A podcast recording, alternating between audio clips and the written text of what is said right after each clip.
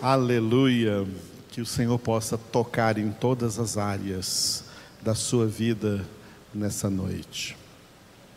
Na última parte da nossa congregação, nós estamos meditando no livro dos Atos dos Apóstolos e chegamos no capítulo de número 14. Nos primeiros seis versículos aí do capítulo 14, o apóstolo Paulo e Barnabé estão na primeira viagem missionária de Paulo, numa cidadezinha chamada Icônio. E nós vimos nos versículos de 1 a 3 o ministério que eles realizaram nessa cidade de Icônio, pregando o evangelho. E como resultado deste trabalho que eles fizeram pregando o evangelho, é claro, Muitas pessoas se converteram, mas muitas não se converteram e se tornaram perseguidores. Então, Paulo e Barnabé sofreram uma perseguição em Icônio. Perseguição que ficou registrada aí dos versículos 4 até a parte A do versículo 6. Nós dividimos esse texto da seguinte forma: versículos 4 e 5, vimos que o povo ficou dividido. E essa foi a nossa última mensagem de domingo passado à noite. Quando Jesus disse: Olha, não penseis que eu vim trazer paz à terra. Não vim trazer paz, mas a espada. A espada que Jesus veio trazer é a palavra. Palavra que, pregada para o mundo, inteiro, divide o povo entre os convertidos e os não convertidos. Os convertidos vão amar a palavra, vão amar ao Senhor. Os não convertidos não vão amar ao Senhor e vão rejeitar a palavra e vão perseguir aqueles que pregam a palavra. Então, na humanidade, o povo é dividido. Versículos 4 e 5. Diante da perseguição que Paulo e Barnabé sofreram, nós vamos ver na parte A do versículo 6 que eles fugiram dessa cidade. Tá? Eles fugiram dessa cidade, porque não era chegada a hora ainda deles morrerem pelo Evangelho, eles tinham ainda que pregar muito o Evangelho. Essa era apenas a primeira viagem de Paulo. Então, diante dessa perseguição, eles fugiram, e nós vamos ver já já esse texto. O texto dos versículos 4 e 5, povo dividido, no versículo 4, a, a, divisão que houve entre judeus e apóstolos. Foi o que nós vimos no domingo à noite, domingo passado. Hoje vamos ver aqui a partir do versículo 5, a reação dos gentios, dos judeus e das autoridades na cidade de Icônio. Então, nesse versículo 5 está escrito: E como surgisse um tumulto dos gentios e judeus, associados com as suas autoridades, para os ultrajar e apedrejar, repetindo, e como surgisse um tumulto dos gentios e judeus, associados com as suas autoridades, para os ultrajar e apedrejar, versículo 14, versículo 6a, sabendo-o, eles fugiram.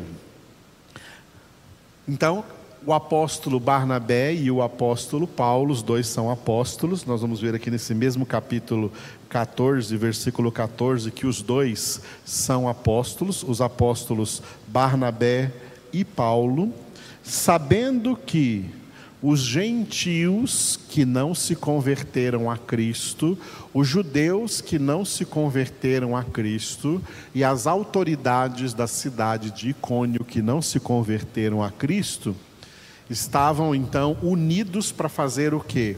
Para ultrajar e apedrejar os dois, matar os dois por apedrejamento. Sabendo disso, eles fugiram fugiram da cidade de Icônio. Por que eles fugiram? Eles fugiram obedecendo o que Jesus disse em Mateus 10, 23. Quando, porém, vos perseguirem numa cidade, fugi para outra, porque em verdade vos digo que não acabareis de percorrer as cidades de Israel até que venha o filho do homem. Vamos repetir esse versículo? Só que nós vamos repetir assim, ó. Vou repetir esse versículo e no lugar de Israel, eu vou colocar propositadamente a palavra mundo, porque o que o Senhor falou ali para os seus discípulos com relação a Israel vale para o mundo inteiro. Então, quando, porém, vos perseguirem numa cidade, fugi para outra porque em verdade vos digo que não acabareis de percorrer as cidades do mundo até que venha o Filho do Homem. Bom, o que Paulo e Barnabé fizeram aqui, quando eles souberam que os gentios, judeus e autoridades não convertidos estavam já né, resolvidos a ultrajá-los e apedrejá-los, quer dizer, matá-los, porque apedrejamento era pena de morte. Eles então se lembraram dessa ordem de Jesus em Mateus 10, 23 e fugiram para outra cidade. Tá? Fugiram para outra cidade para continuar pregando, para continuar pregando o Evangelho. E Jesus disse, esse versículo 23 de Mateus 10, ele tem uma atmosfera de sarcasmo.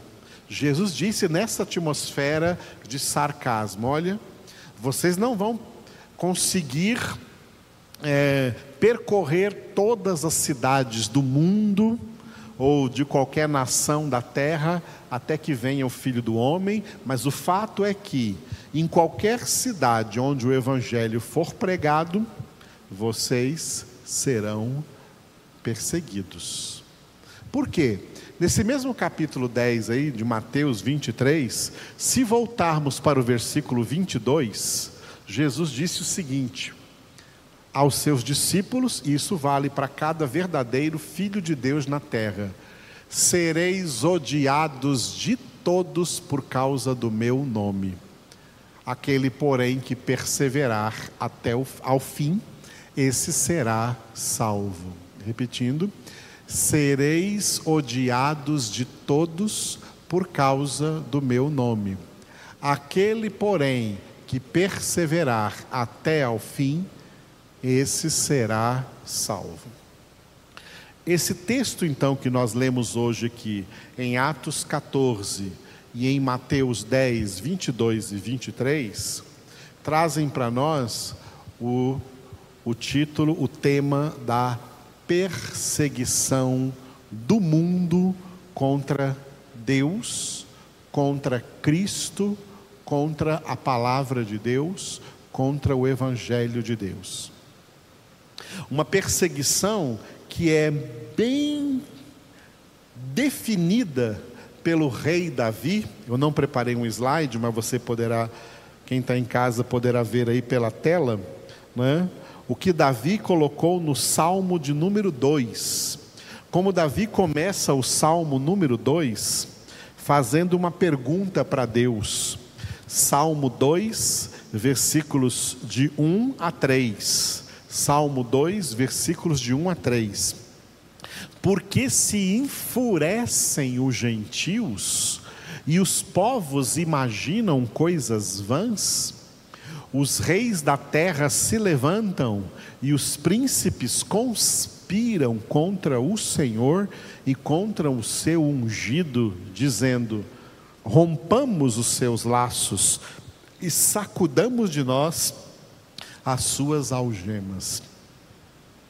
Este texto, somando com os textos que nós lemos hoje e tantos outros textos dentro da palavra de Deus, e também com a consciência que nós temos da realidade histórica, há uma realidade histórica confirmando isso, que existe uma violenta e ferrenha perseguição mundial contra Deus, contra seu filho Jesus, contra a sua palavra, contra o evangelho. Muita gente aí no meio dos evangélicos fica preocupado quem será o anticristo que virá por aí.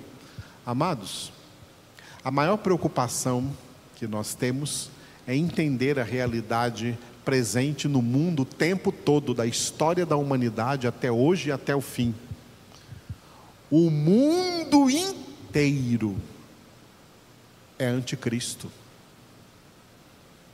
A humanidade é formada de anticristos. Toda pessoa não convertida é um anticristo. Tem outro texto nos evangelhos onde Jesus disse assim, definindo tudo isso em um único, uma única frase. Jesus disse assim, ó: Quem não está comigo está contra mim, contra mim. Essa palavra contra e a palavra anti é a mesma preposição na língua grega. Anti é contra, anticristo, contra Cristo. Jesus disse: Quem não está comigo, quem não é por mim, ou seja, quem não é convertido a mim, quem não se volta para mim, quem não pertence a mim, quem não é meu discípulo, quem não é convertido, quem não é filho de Deus, automaticamente é contra mim, é anti mim, é anti Cristo. O mundo inteiro é formado por anticristos. A humanidade não importa classe social, temos anticristos ricos na classe alta, temos anticristos na classe média, temos anticristos na classe baixa, pessoas muito pobres, mas são anticristos. Temos anticristos em todas as profissões, temos anticristos na política e como temos na política. O mundo é um mundo contra Deus. A humanidade pecadora é inimiga de Deus. A Bíblia nos diz isso, que toda pessoa que não é convertida, ela não é amiga de Deus, ela é contra Deus, ela é inimiga de Deus. O homem vem ao mundo no estado de pecado, e o estado de pecado é um estado de inimizade contra Deus. Uma pessoa só se torna amiga de Deus por meio de uma genuína conversão. E por isso Jesus diz para pessoas verdadeiramente convertidas: Vós sois meus amigos. Já não vos chamo servos, eu vos chamo de amigos. Mas lembra disso: vós sois meus amigos se fazeis o que eu vos mando. Quem está dizendo por aí que é cristão, mas não faz o que Jesus manda, é um mentiroso, não é amigo de Jesus, não. Jesus disse, essas palavras saíram da boca dele: Vós sois meus amigos, se fazeis o que eu vos mando. E outra palavra que saiu da boca de Jesus é: nem todo que está por aí dizendo Senhor, Senhor, entrará no reino dos céus. Não, o que faz, aquele que faz a vontade do meu Pai que está nos céus. Tem muita gente por aí dizendo se dizendo cristão, se dizendo filho de Deus, se dizendo evangélico, mas não faz a vontade de Deus, não obedece Jesus, não obedece a palavra. São inimigos, não são amigos de Deus, não, são inimigos de Deus. O mundo é um território inimigo para nós que lutamos espiritualmente na nossa santificação, porque somos de Deus. Por isso o apóstolo João escreveu em 1 João 5,19: Sabemos que somos de Deus, mas o mundo inteiro jaz no maligno. Domingo passado, quando eu citei aquela frase de Jesus, que ele disse: Não penseis que vim trazer paz à terra, né? eu lembrei os irmãos que a Bíblia chama Jesus de o príncipe da paz, mas não chama Jesus de o príncipe do mundo. Quem tem o título de príncipe do mundo é o diabo. O diabo é o príncipe do mundo. Jesus é o príncipe da paz, mas o diabo é o príncipe do mundo, e o próprio Jesus foi quem disse isso. Vem aí o príncipe deste mundo, mas ele não tem nenhum poder sobre mim. Jesus é o príncipe da paz, mas o diabo é o príncipe do mundo. O diabo é o espírito que Paulo disse em Efésios 2, 2, que atua nos filhos da desobediência fazendo com que eles permaneçam seguindo aí o curso natural que a humanidade está seguindo, o curso deste mundo lá para a condenação eterna que nós lemos hoje em Apocalipse 21:8, lá para o lago de fogo e de enxofre. Eles estão seguindo o curso deste mundo, segundo o príncipe da potestade do ar, o espírito que agora atua nos filhos da desobediência. É um mundo anti-Deus, anti-Cristo, anti-Bíblia, anti-Evangelho. O mundo não aceita o Evangelho, o mundo odeia o Evangelho. O Evangelho fala contra o pecado e o mundo ama o pecado. O mundo quer que todo quer que todos considerem o pecado como algo normal. Não, não é pecado, não. Não existe pecado. Cada um é livre para fazer o que quiser, escolher o que quiser fazer. Eles são contra a palavra. São inimigos. E por isso Jesus nos alertou. Olha o que Jesus diz aqui neste Mateus 10, 22 sereis odiados de de quem? De todos. De todos por causa do meu nome. Sereis odiados. Uma das coisas que Jesus, como mestre, nos ensina é nos ensinar a ser odiados, que em troca desse ódio amam e não odeiam. Em Romanos, Paulo dá essa lição: não pagamos a ninguém o mal por mal. Ainda que o mundo nos odeie, nós retribuímos isso com o amor que Deus derrama em nossos corações. E Jesus também disse em João, ficou escrito no Evangelho segundo João: Se o mundo vos odeia, sabei que me odiou a mim antes do que a vós. Se fosseis do mundo, o mundo amaria o que era seu. Como, porém, não sois do mundo, mas do mundo eu vos escolhi, por isso o mundo vos odeia. Aprenda a ser odiado. As pessoas, desde criança, elas querem ser amadas. E Jesus traz para nós a realidade de que quem pertence a Deus, neste mundo, sempre será odiado. Isso está registrado na história. Homens e mulheres de Deus em toda a história foram odiados, perseguidos e mortos no mundo. Isso aconteceu com homens e mulheres de Deus antes da vinda de Jesus. Isso aconteceu com Jesus na sua primeira vinda.